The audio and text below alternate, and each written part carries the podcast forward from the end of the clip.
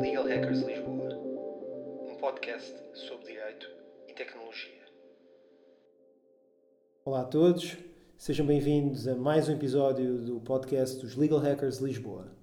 Eu sou a Joana. E eu sou o Martinho. Hoje temos connosco o Diogo Moraes Oliveira, co-coordenador jurídico da Creative Commons Portugal. O Diogo é advogado, consultor jurídico do Dinamo 10 e entusiasta da cultura aberta e do acesso livre ao conhecimento. O Diogo veio hoje falar connosco sobre um tema que tem estado muito na berra, na opinião pública, sido alvo de muita discussão nas redes sociais, que é o dos direitos de autor nesta nova era de revolução digital. Qual é que é o problema, Martinho? O problema é que nós, na verdade, não percebemos absolutamente nada de propriedade intelectual. Diria mesmo mais, Joana, é que nós não percebemos mesmo bola de propriedade intelectual. Mas, felizmente, no nosso grupo dos Legal Hackers, nós temos dois colegas que percebem bastante. É verdade. A Diana e o Vítor são advogados especialistas em propriedade intelectual e aceitaram vir aqui liderar este podcast de forma certamente brilhante. Vai ser épico.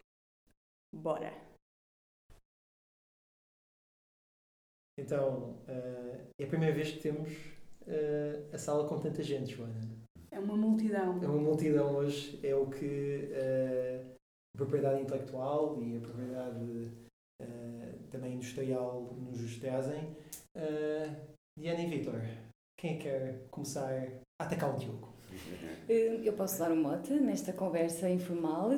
Uh, Diogo Oliveira, tu fazes parte da Creative Commons. Uh, podes falar um bocadinho da Creative Commons e o que, é que, que, é que é a Creative Commons? Como é que nasceu?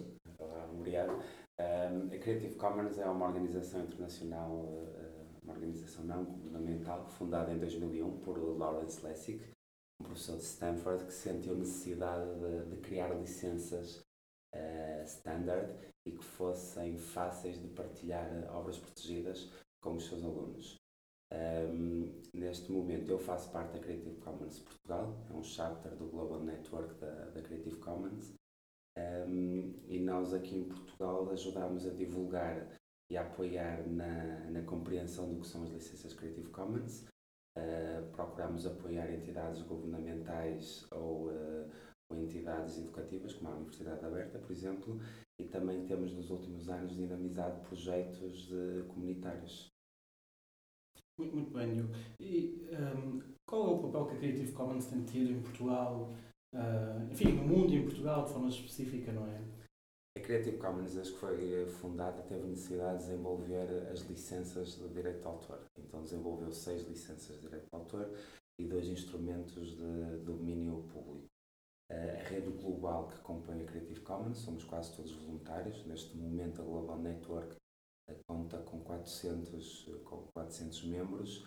Eh, vai tendo o trabalho, numa primeira fase, teve um trabalho de traduzir as licenças para todas as línguas e também de conseguir adaptar estas licenças aos ordenamentos jurídicos nacionais de cada Estado para as pessoas poderem ter alguma segurança na utilização destas, destas licenças. A nível de Portugal, novamente, nós procuramos dar este apoio junto da comunidade. Por exemplo, a Creative Commons Portugal tem um projeto que é o CC Local Point, é um, é um ponto de, de contacto físico uh, junto de, de Creative Hubs e espaços de co-work, ou seja, estamos próximo da comunidade artística, uh, em que eles podem, podem nos contactar sempre que quiserem licenciar um trabalho com Creative Commons e tiverem licença, nós estamos lá para, para apoiar nesse sentido e depois também para fazer aquele apoio junto da, das universidades. Acima de tudo, participamos em conferências e em aulas abertas. Muito bem. E qual é que tem sido a receptividade em Portugal? Um, que é que se tem mais apoiado neste tipo de, de licenças? Qual é a tua perspectiva neste aspecto? Um, em Portugal, acima de tudo, tivemos uma, uma receptividade muito forte de entidades ligadas ao governo, bibliotecas, por exemplo, a Biblioteca Nacional e outros tipos de, de instituições, porque os bibliotecários, porque trabalham com recursos educativos, recursos educativos abertos, começaram a ser confrontados com as licenças Creative Commons e por isso tiveram necessidade de perceber também o que são. Um, e estamos a sentir muita necessidade agora por parte das universidades, uh, porque também têm, um, têm interesse em licenciar os trabalhos académicos com licenças Creative Commons, porque começaram-se a perceber que é uma das formas mais fáceis de tu conseguires partilhar o teu trabalho no mundo online. Acima de tudo, uh, estas licenças nascem com o surgimento, com o apogeu da internet. E no mundo digital é muito difícil, quando nós somos um, receptores de milhares de dados de, de, de informação diariamente, é, é, muito difícil estarmos a ter que contactar todos os autores para perceber qual é a dinâmica de utilização daquela obra. E as licenças permitem-nos isso. É, é até bastante interessante porque, apesar de, como disseste, isto foi fundado em 2001, mas ainda assim existe muito, muito desconhecimento, não é? E o que é, que é certo é que com o vosso tipo de iniciativas isso acho que tem mudado, não é? Essa perspectiva. Gostava de perguntar, Diego, além do setor público, como, como referiste agora, também há adesão eh, por parte dos eh, artistas privados, enfim, escritores, qual é, eh, enfim, eles recorrem também a este tipo de licença, como é que eles veem esta licença? Da, da experiência pessoal que eu tenho, são muito, por exemplo, uh, content makers uh, do mundo digital, por exemplo, a nível de imagens, designers de comunicação, designers gráficos, fotógrafos, que sentiram necessidade de colocar os seus trabalhos em portfólios digitais e sentirem-se de alguma forma protegidos. Numa primeira fase nós víamos aquelas marcas d'água em cima da fotografia com o nome do autor, mas qual é o problema, por exemplo, dessa marca d'água? É que tu queres divulgar o teu trabalho, queres que as pessoas o conheçam e elas não conseguem conhecer porque tem uma marca d'água a, tapar. Ao passo que se tu colocares o teu trabalho licenciado com uma licença Creative Commons, tu estás a informar o utilizador que é que ele pode fazer. E também para te explicar um bocado o que é que consistem eh, as licenças. Sim, sim, sim, Tens vários critérios, não é? Sim, neste momento existem seis licenças diferentes de Creative Commons e dois instrumentos de domínio público. Eh, as licenças Creative Commons andam à volta de quatro ícones diferentes, sendo que todas elas têm um ícone que é constituído por uma pessoa que significa atribuição. Isto significa que nós, sempre que quisermos utilizar uma, uma obra que está licenciada com Creative Commons, temos sempre que identificar quem é a pessoa, quem é o criador intelectual. Fazer a atribuição, ou seja, aquilo que nós em Portugal dizemos creditar o, o autor Sim. da obra.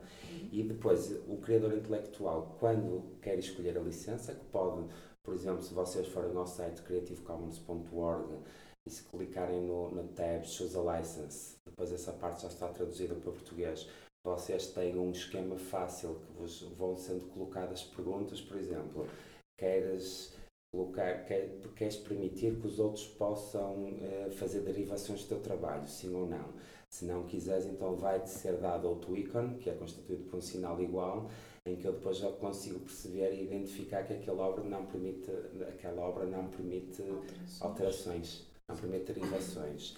Se quiseres que as pessoas que pegam no teu trabalho e criem obras derivadas, ou seja, criem uma obra nova, mas licenciem com a mesma licença, então já vais escolher a chamada licença partilha igual, em inglês share alike, que é constituída por uma seta a apontar para o lado esquerdo. E depois tens a, o ícone final, que é constituído por, no, no nosso caso, por um sinal de euro, com um traço, que é para tu identificares que queres que a tua obra possa ser utilizada para fins comerciais ou não. Depois destas seis licenças, temos os dois instrumentos de domínio público.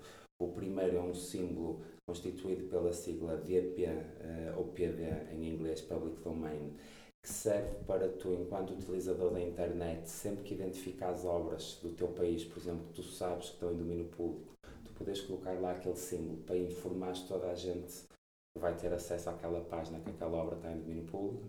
Por exemplo, tem acontecido muito hoje em dia com os trabalhos de Fernando Pessoa, que entraram recentemente em domínio público, e muitos destes ativistas ou pessoas ligadas à Creative Commons eh, colocam, colocam lá o símbolo DP e depois tens o, o CC Waiver, que é um instrumento em que eu, se quiser entregar a minha obra ao domínio público, eu coloco lá este símbolo também e estou a informar toda a gente que aquela obra está no domínio público podem fazer o que quiserem com ela. É como se renunciasse aos direitos patrimoniais. Exatamente, é? exatamente. E já agora concorda quando dizem que as licenças Creative Commons são contra os direitos de autor?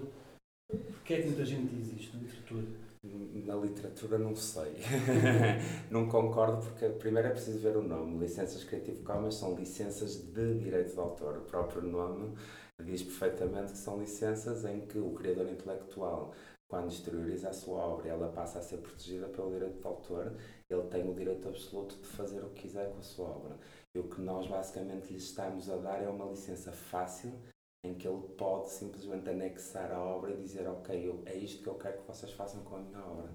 A obra continua a ser protegida, a obra continua a ser... Do, não há uma transferência de direito, do direito de autor para terceiros, há simplesmente uma informação prática, standardizada, ou seja, que é interpretada de forma igual em todo o mundo, Uh, e, que, e, que, toda a gente consegue facilmente perceber por causa da, da, utilização destes ícones, ou seja, as licenças também anteciparam um bocado este mundo agora do Instagram, nós vemos logos em todo lado, na verdade isto são como se funcionam como logos.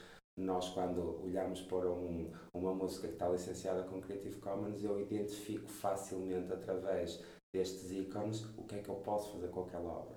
E depois tem outra vantagem nós costumamos dizer que são licenças de três camadas, ou seja, são lidas por humanos através destes ícones, são lidas por máquinas, porque os motores de busca como o Google, o YouTube... E o YouTube já... tem um filtro, não é? Exatamente. exatamente. Já dá para fazer pesquisas no Google através da pesquisa avançada. Eu se quero uma imagem para um trabalho meu, eu consigo escolher a licença que quero e, e, o Google já me vai dar uh, essas imagens de acordo com as licenças e depois são lidas por estes animais assim meio estranhos como nós que são os advogados. Há uma licença legal associada a cada licença Creative Commons que está depositada no site e que serve de apoio legal porque foi traduzida e adaptada a cada regime jurídico para dar essa sustentação acaba por ser um, um meio que, que facilita, uh, enfim, a, a, troca do, do, e a divulgação do, do, do conhecimento. Não precisas de estar a recorrer a uma licença de, de uso uh, escrita, ah, pronto, ultrapassada. E, sinceramente, eu até acho. Formalidade. Pegando no que estás a dizer eu, e, e contrapondo com a pergunta da há bocado, até acho que são licenças que protegem o direito de autor. Eu lembro quando estudei esta matéria, né, a nível da internet, a maior preocupação do, dos criadores era como é que eu vou proteger o meu trabalho. Eu vou criar o portfólio online, é obrigatório ter a minha página, mas como é que eu vou proteger? Porque eu meto ali embaixo todos os direitos reservados, mas todas as pessoas vão lá e pegam e eu não consigo seguir rastrear a obra. E lembro-me que um professor meu me dizia há, há, há coisas muito importantes nós vamos apelar, por exemplo, ao sentido ético de cada um. E, na verdade, as licenças Creative Commons acabam por ser uma barreira, porque se tu tiveres o teu trabalho licenciado com uma licença de atribuição, simplesmente, uhum. e eu vejo o teu trabalho online, eu já não, eu vou ter ali uma primeira barreira ética, ok, não, ela está a Diana está-me a permitir que eu possa usar o trabalho para tudo aquilo que eu quero, a única coisa que eu tenho de fazer é acreditar, ou seja, é atribuir que a obra original é da Diana. Então eu até acabo por usar o teu trabalho e derivado, e até posso ter fins comerciais, mas eu vou-te fazer sempre a tua atribuição. Na verdade, acabo por estar a respeitar o direito de autor em vez de, de o estar a violar. Mas como é que isso funciona na prática? Ou seja, é preciso um autor ir ao website da Creative Commons ou só necessita de colocar os sinais respectivos? Só tem que colocar os sinais respectivos. Okay. Não há nenhuma base de dados mundial um, só tens que colocar os sinais respectivos. Claro que, por exemplo, se tu queres uh, criar uma obra para, para fins comerciais, ou um trabalho para fins comerciais, e tu encontras muito material online que só esteja licenciado com uma licença Creative Commons de atribuição, que é a licença mais, mais aberta. Há cuidados que deves ter, depois depende do, do, do mundo em que estás a, a trabalhar, porque eu, se quiser agir de má fé, eu posso pegar em trabalhos que não são meus, claro. licenciá-los com licença Creative Commons, colocá-los online, mas depois aqui também há o tal nexo de causalidade, não é? Por isso, é fácil identificar. É fácil é? identificar e também é, é fácil perceber que a pessoa que utilizou baseou-se numa licença que não tem 100% de garantias que foi o criador, mas também tem ferramentas para conseguir chegar até ele. E, vocês, enquanto Creative Commons, como é que vocês intermediam, digamos, ou põem em prática, ou aplicam estas licenças? Se eu agora quiser eh, ter essa licença, como é que eu, enquanto autor, acedo a isso? Basta ir ao vosso website? Como é que Basta ir ao website escolher a tua licença. Se tiveres dúvidas de que licença escolher, por exemplo, a nível da Creative Commons Portugal, podes nos enviar um e-mail. Nós prestamos toda a informação jurídica de forma gratuita para a utilização destas licenças, mas uh, depois também o que eu acho que é engraçado na, para mim na, na Creative Commons é que isto, como eu vos disse, era uma comunidade de 400 pessoas do network, fora todos aqueles que já podem não estar ligados, mas que dominam bastante as licenças Creative Commons. E é, facilmente vais encontrar alguém que te vai conseguir explicar qual das licenças é que tu podes usar. Também tens na Wikipedia várias páginas, tens várias wikis só a explicar formas, por exemplo, de fazer a atribuição correta, que licenças é que tu deves usar. Eu, por exemplo, eu aconselho muito a utilização de licenças Creative Commons um, a, a, a, pessoas que encontro que estão numa fase de lançamento. Eu procuro aplicar o que, nós chamamos, que é o outro projeto da Creative Commons Portugal, que é o Toolkit for Business, uh, que nós criamos um vídeo, uma ferramenta visual para explicar aos criadores como é que podem utilizar as licenças Creative Commons e potenciar o trabalho. Por exemplo, sais da faculdade, queres abrir uma loja online ou queres divulgar o teu trabalho, mas ainda não tens dinheiro para pagar um advogado para te escrever as licenças todas ou para escrever os contratos, se calhar não tens dinheiro para comprar todas as músicas para utilizar nos vídeos promocionais e tens nas Creative Commons uma ferramenta bastante acessível, ou seja, tu consegues ir a várias páginas, encontrar vídeos licenciados com Creative Commons que tu podes usar Muito ou música para a promoção do teu trabalho. Uh, ou seja, isto, isto por, por, um lado resolve a incerteza legal, uhum. porque estamos a falar de licenças legais, reduz os custos da operação, porque é mais fácil para ti entrar no mercado, mas também não quer dizer que tu depois não possas passar e vender trabalhos totalmente protegidos por, pelo copyright. Ou seja, as duas, as duas realidades coexistem. Em termos de portfólio, já existe, em termos de obras, no portfólio da Creative Commons, já é muito alargado, ou seja, é benéfico para quem procura esse tipo de licenças? Os dados que eu tenho, que não são recentes, são de 2016. Havia 1,2 bilhões de obras licenciadas em Creative Commons online. Tudo o que é produzido, por exemplo, por determinadas entidades, o governo dos Estados Unidos, todos os materiais produzidos pelo governo federal é licenciado em Creative Commons quase todas as grandes entidades do GLAM, GLAM significa Gallery, Libraries, uh, Archives and Museums, os grandes, as grandes entidades deste domínio, por exemplo, a National Portrait Gallery, o MoMA de Nova York, uh, e agora estão a faltar outros nomes, já, já recorrem às licenças Creative Commons para, para licenciar os trabalhos que têm na, nas páginas.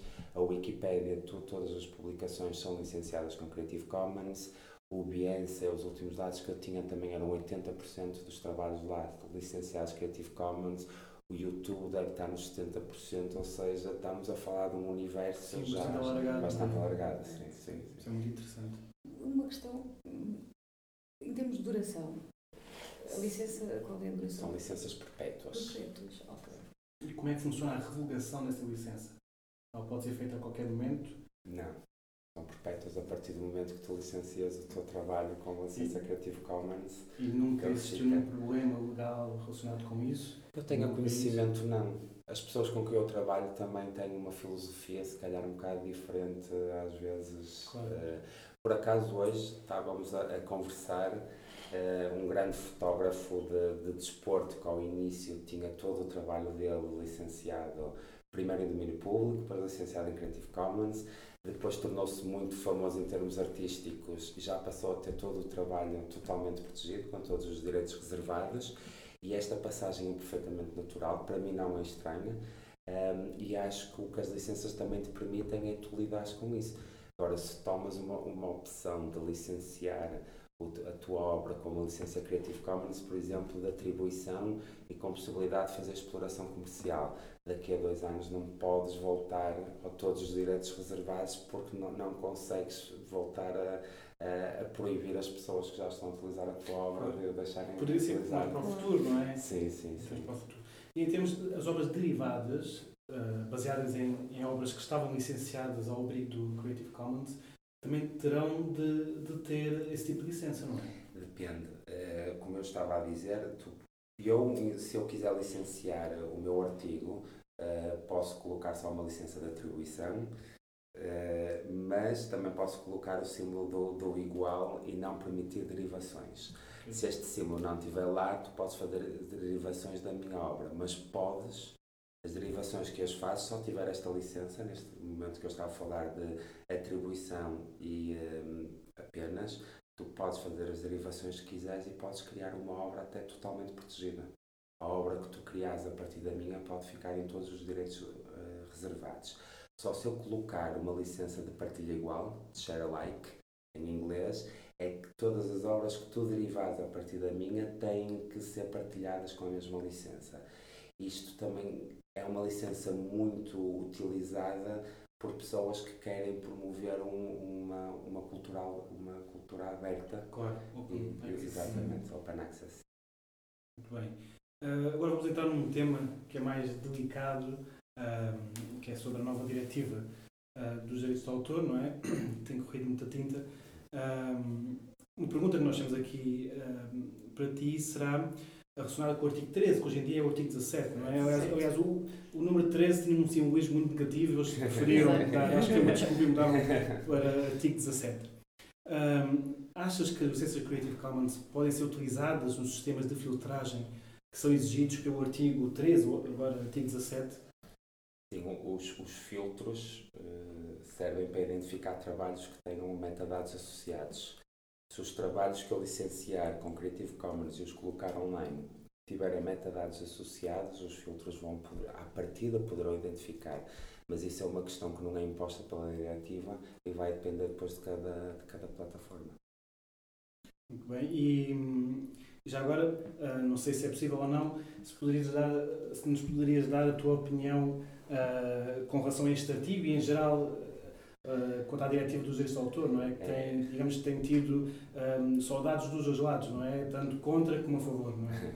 Eu, eu, em termos pessoais, uh, o que posso dizer é que esta diretiva tem tido tantas negociações e tantas discussões que já li várias versões de, e vários shadow reports da mesma e sinceramente quanto ao texto final ainda não tenho uma opinião final uh, uh, final totalmente informada.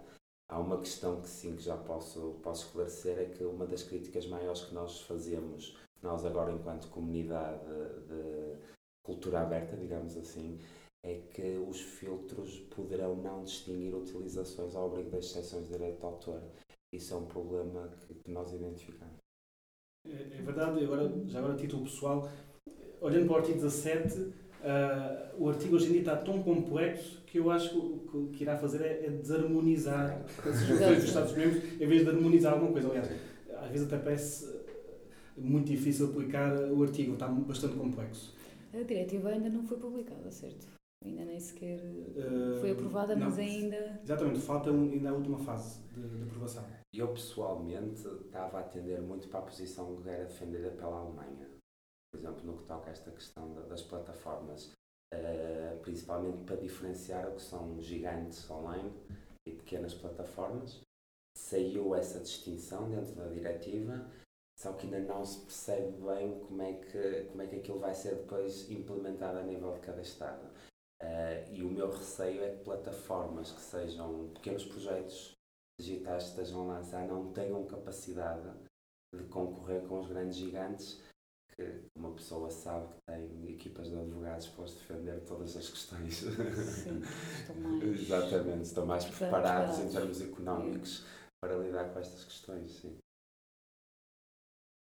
Eu, eh, se calhar, agora aproveitava para, para perguntar como é que está a ser a Summit da Creative Commons em, eh, aqui em Lisboa, porque este ano uh, Lisboa é o local né, hum, da, da, Sim, da nossa cimeira. O, estamos, já houve, se não estou em erro, é o primeiro Summit, é o, o, primeiro Global Summit que eu estou a participar, organizado pela Creative Commons.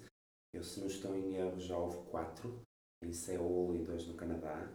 Um, e eles, entretanto, escolheram Lisboa para organizar o Global Summit deste ano, porque era a intenção deles organizar o Global Summit na Europa, por causa desta questão da diretiva da, do direito de autor, uh, achavam que era o local onde estas coisas estavam a ser discutidas. Escolheram a cidade está na moda, não é? E depois, não sei se terá sido essa opção, não, não. Uh, escolheram depois um país onde a equipa, ou seja, o capítulo que também que, que faz parte, ainda nós somos um capítulo médio, porque a maioria dos capítulos da Creative Commons é constituída, ou chapters, constituída por uma ou duas pessoas.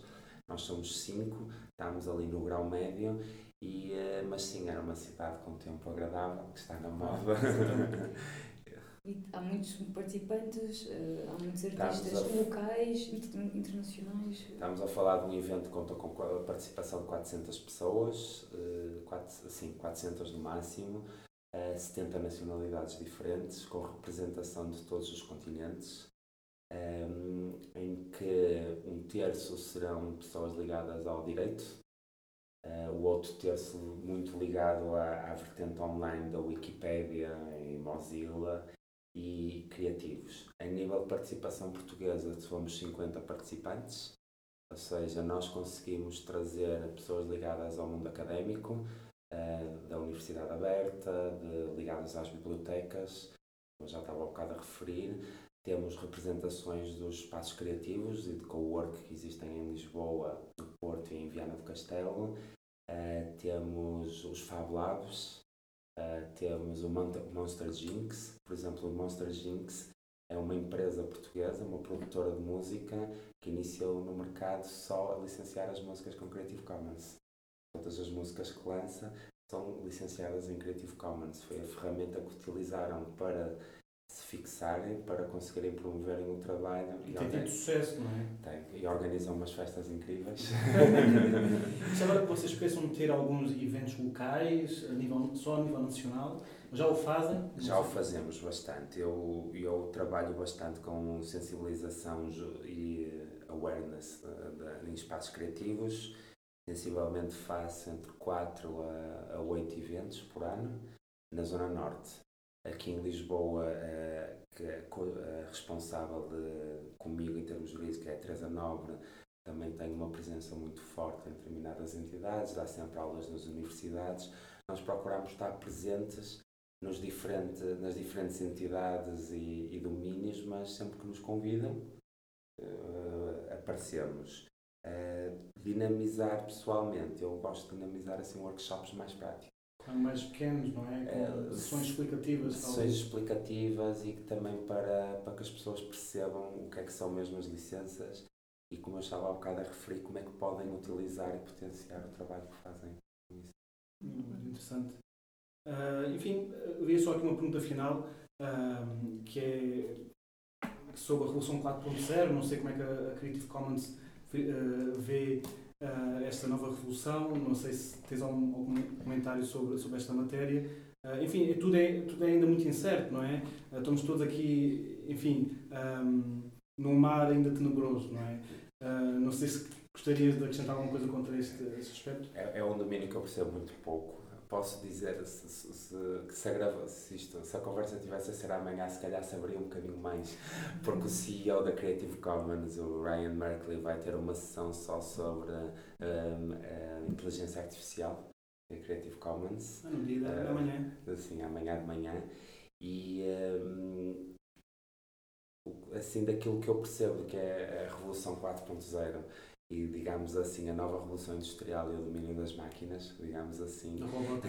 da robótica, eu penso que as licenças Creative Commons até, até poderão estar no bom caminho porque antes das licenças Creative Commons havia contratos legais, havia licenças escritas que tinham Exato. que ser enviadas por e-mail e nós neste momento temos licenças que, que, recorrem às metadados para poderem ser lidas por máquinas. É, chamado smart contracts. É? Exatamente, por isso parece-me que, que vão poder ter um papel bastante importante. Muito obrigado. Isso é uma solução bastante útil e interessante nesta nova era. Eu tinha uma pequena pergunta, claro. para fechar o podcast. Com... Isto é uma pergunta mais genérica e mais, eh, não tanto sobre, da perspectiva de alguém que trabalha com uh, a difusão de obras online, um, se a regulação que está a ser feita, aqui uma, uma visão um bocado mais geocodiretiva, se a regulação que está a ser feita serve mais para a proteção de, uh, da obra, ou seja, se a ideia é proteger a obra e, portanto, assim proteger o artista, ou se é de certa forma para proteger, uh, e aqui uh, não tanto no audiovisual, o próprio mercado das obras. Me estou a fazer perceber. Eu acho que, que, que, às vezes nós, quando discutimos estas questões, esquecemos de fazer uma primeira distinção.